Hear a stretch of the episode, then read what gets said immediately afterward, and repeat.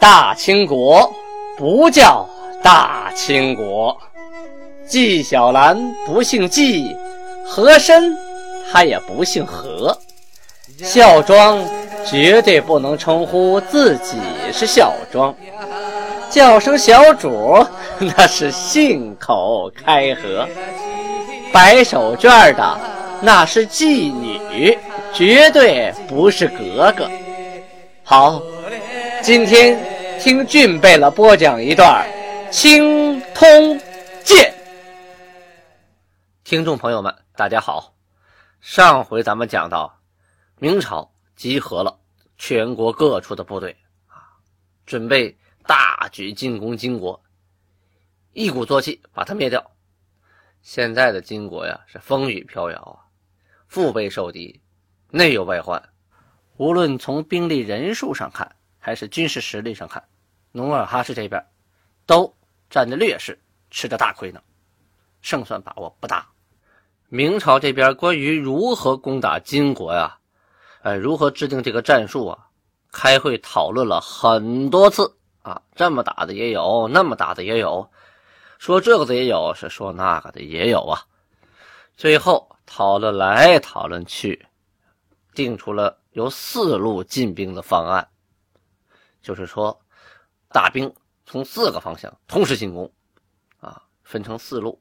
首先说第一路，中路之左，称为沈阳一路，由山海关总兵杜松为主将，左以总兵王宣、赵梦麟、兵备副使张全为监军。部队都得有个监军，要不然你不好好打仗能行吗？啊，这么个人负责监督。从浑河出抚顺关，啊，就沿着浑河出抚顺，直接攻打金国的西路，啊，就是它的西边。中路之右呢，是呈清河一路，辽东总兵李如柏啊任主帅，兵备参议。严明泰为监军，从清河就是清河乡本溪县啊，出鸭湖关，就是新宾啊、韦子峪三道关村，攻打金国的南边。北路呢，称为开铁一路，就是开元铁岭一路啊。原任总兵马林为主将，兵备道佥事潘宗岩为监军，从开元出。静安铺，后来啊，改从三岔口啊出关，与北关兵马分路并进，哎，就是他们联合着北关的人马。北关指哪儿啊？就是叶赫部，就是现在的四平，啊，叶赫部也出兵啊。同时，两边沿着两条小路，同时从北边啊攻打金国。还有一路，就是最后一路，叫南路，称宽甸一路，由总兵啊刘廷为主将，兵备副使康英乾为监军，从两马店，就是宽甸和桓仁县一带出边。而朝鲜的兵马呀，也是分路并进，啊，以管镇江游击市的都司乔一奇为监军。这个镇江啊，就是丹东的九连城，就是现在的虎山长城那个位置啊。从那儿出发，这一路呢，预备啊是打金国的东路啊，他可以绕到金国的东边去打。这四路当中啊，杜松领的这一路为主力，他是直指赫图阿拉城啊，就是新民县那老城啊。此外呢，此外啊，还有个都司啊，负责粮草。各路的粮草，他叫王少勋，他是负责屯田的啊。还有杨镐呢，哪也不去，就坐镇沈阳啊，在沈阳城那指挥各路人马。明军的兵力啊，十万有余啊，不止十万呢。朝鲜的援军呢，有一万三千多。各路明朝的部队啊，原来商量好了，约好啊，农历的二月二十一。从各自的位置开始发兵，到达金国的各个边关，然后一举啊，同时出兵，四路同时打，看来金国就会首尾难相顾啊啊！后来呢，这个冬天天降大雪，道路泥泞，而且很难走，就改在二十五日吧，往后拖了几天，约定啊，宽甸一路二十五日啊出，其余三路呢，三月初一日出。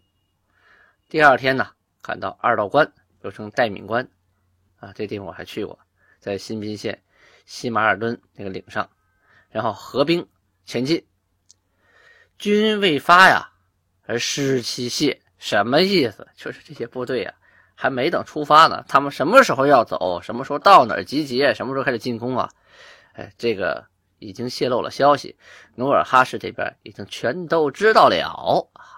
这叫知己知彼，百战不殆呀！啊，努尔哈赤进征各路屯寨之兵，击城中，严阵以待。这回是把所有能打仗的一个不落啊，全都集中起来，发给兵器啊，盔甲有多少发多少啊，带上弓箭，就准备啊，这是跟杨镐是决一死战的。杨镐致书努尔哈赤啊，还说呢：“大兵四十七万，将于三月十五日月明时分呢，分八路进发。”这就是玩虚的啊，虚晃一枪啊，骗你的。一呢是告诉你我大兵四十多万，害怕了吧？你打不过吧？没准你没打，你投降了啊！将于三月十五日。让他说三月十五日，三月十五日的仗没准都打完了啊！他就让你放松警惕，让你慢慢准备，这是坑爹的一招啊！虚晃一枪，虚假情报嘛，瞒天过海。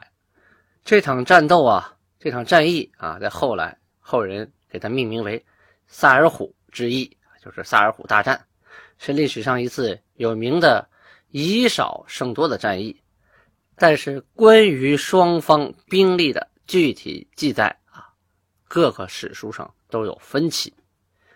在明朝的史书上啊，记载的是全辽啊，通计十万人左右，加上叶赫的和朝鲜的，也就不过十多万啊，十几万而已。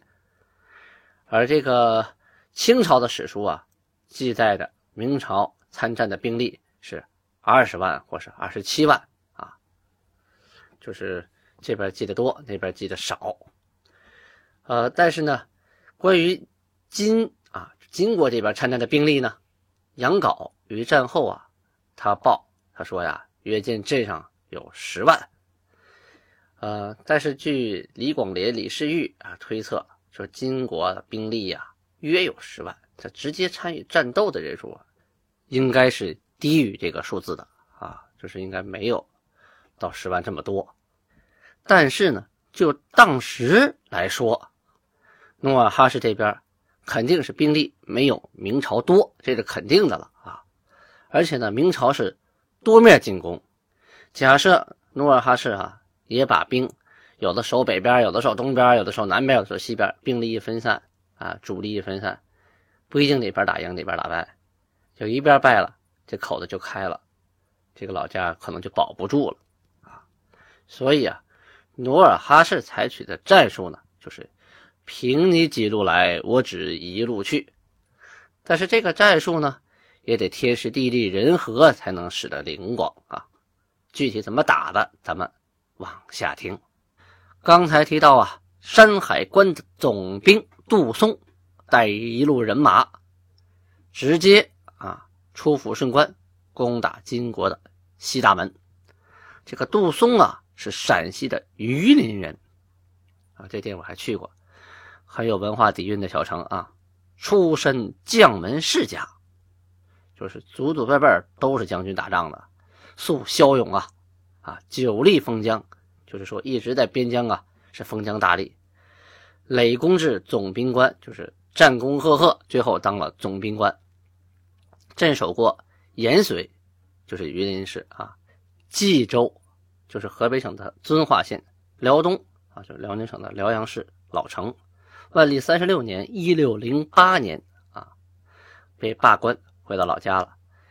呃，四十三年（一六一五年）的时候，又在河套平原啊建功立业，重新复用了，重新启用他了。过了两年呢，蓟辽这边啊战事频发，就派他镇守山海关啊。呃，四十六年（一六一八年），张承殷战死，明廷就派呃杜松到了辽阳。这个人历史上记载呀，有勇而无谋，什么概念呢？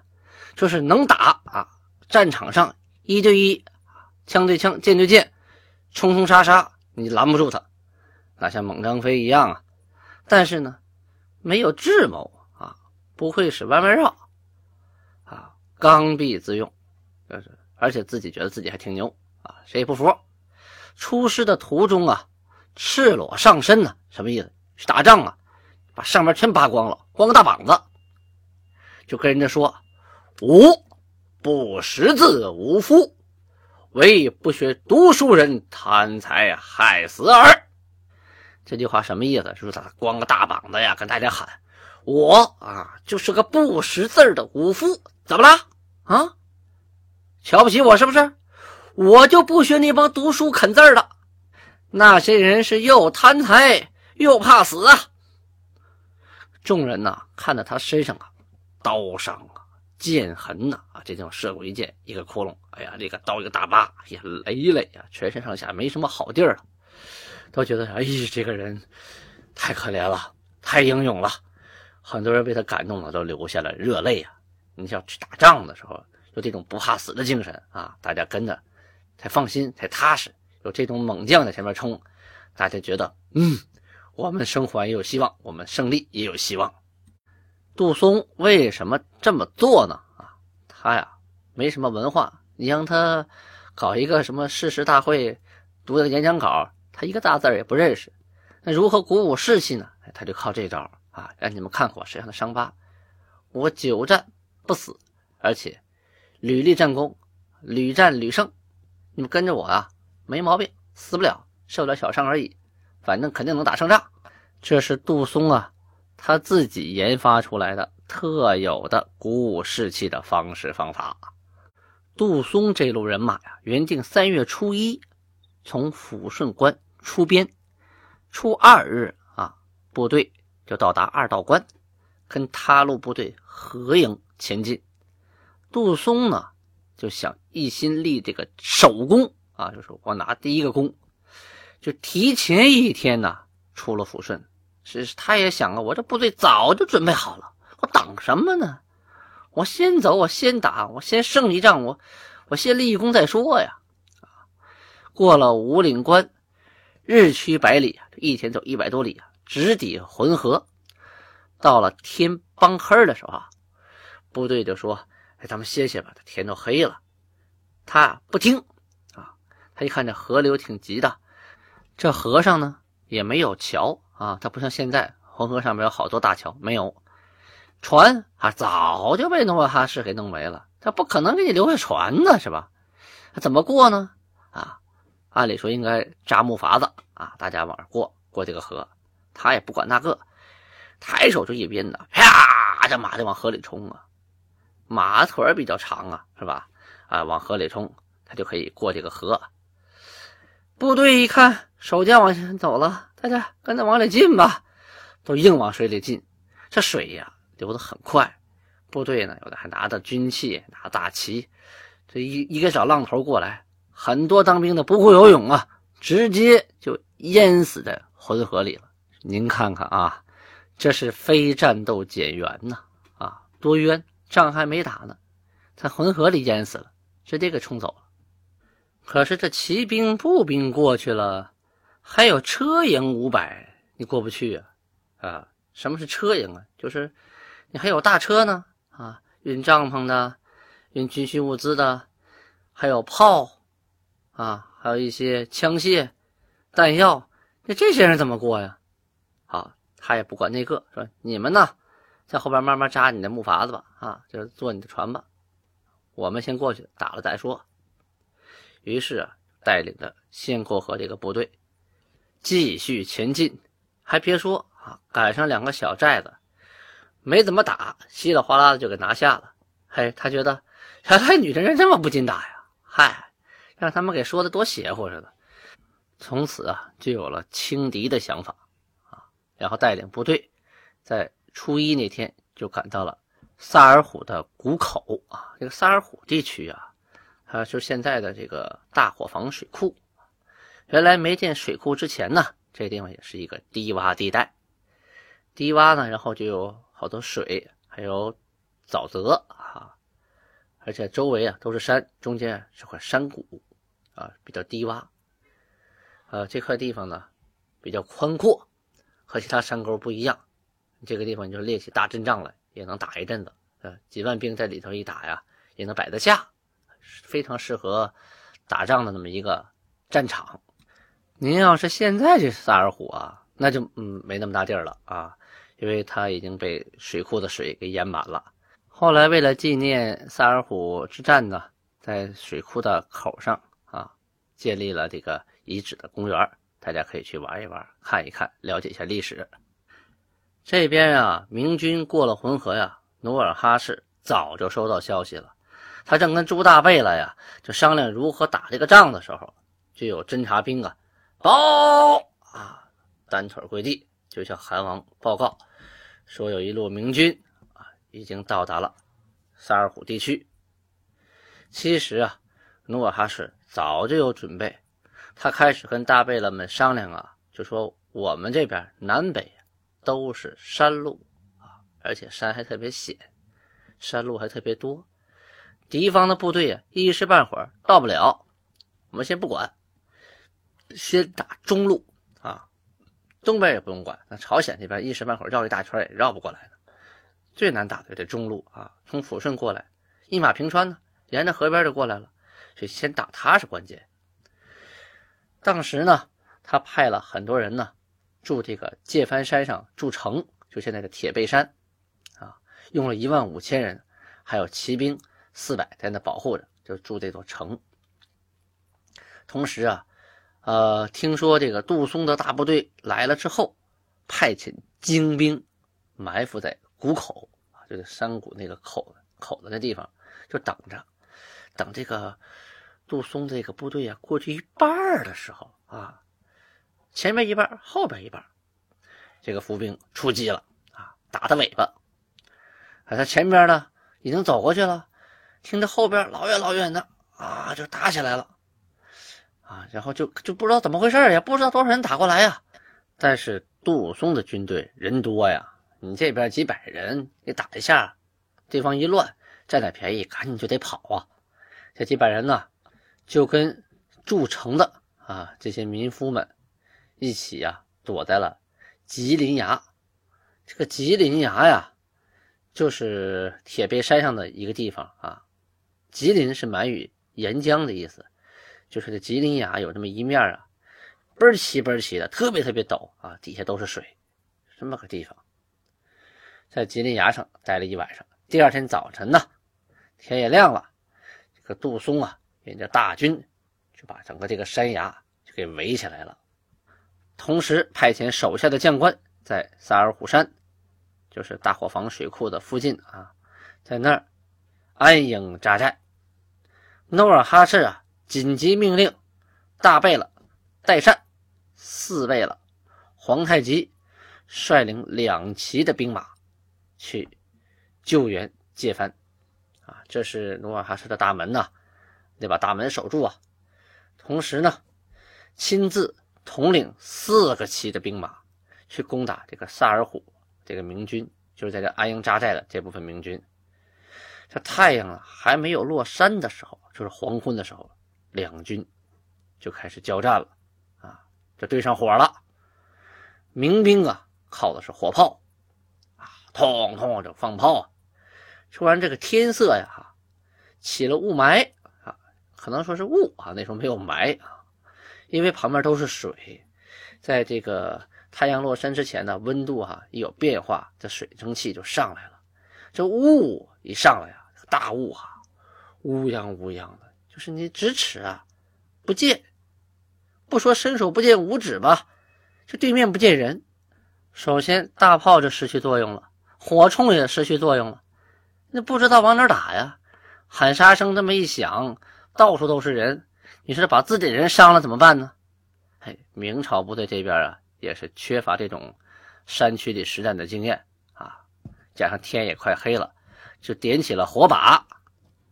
这火把一着起来呀，这个地区就比较亮了啊，就有点亮了。这晚上全看火嘛，一个火把还好说，这是人人一支火把呀，一串一串一串，一片一片一片，一排一排的，整个营里都燃起了火把啊，还有那种大的火盆总之就起到了照亮啊探照灯的作用了。可是明军这么一弄啊，就等于把自己亮出来了。金军呢在暗处，明军呢在明处，这下好打了。努尔哈赤这边的部队好打喽，以暗击明啊，万箭齐发，发无不中。为什么呀？照火射呀！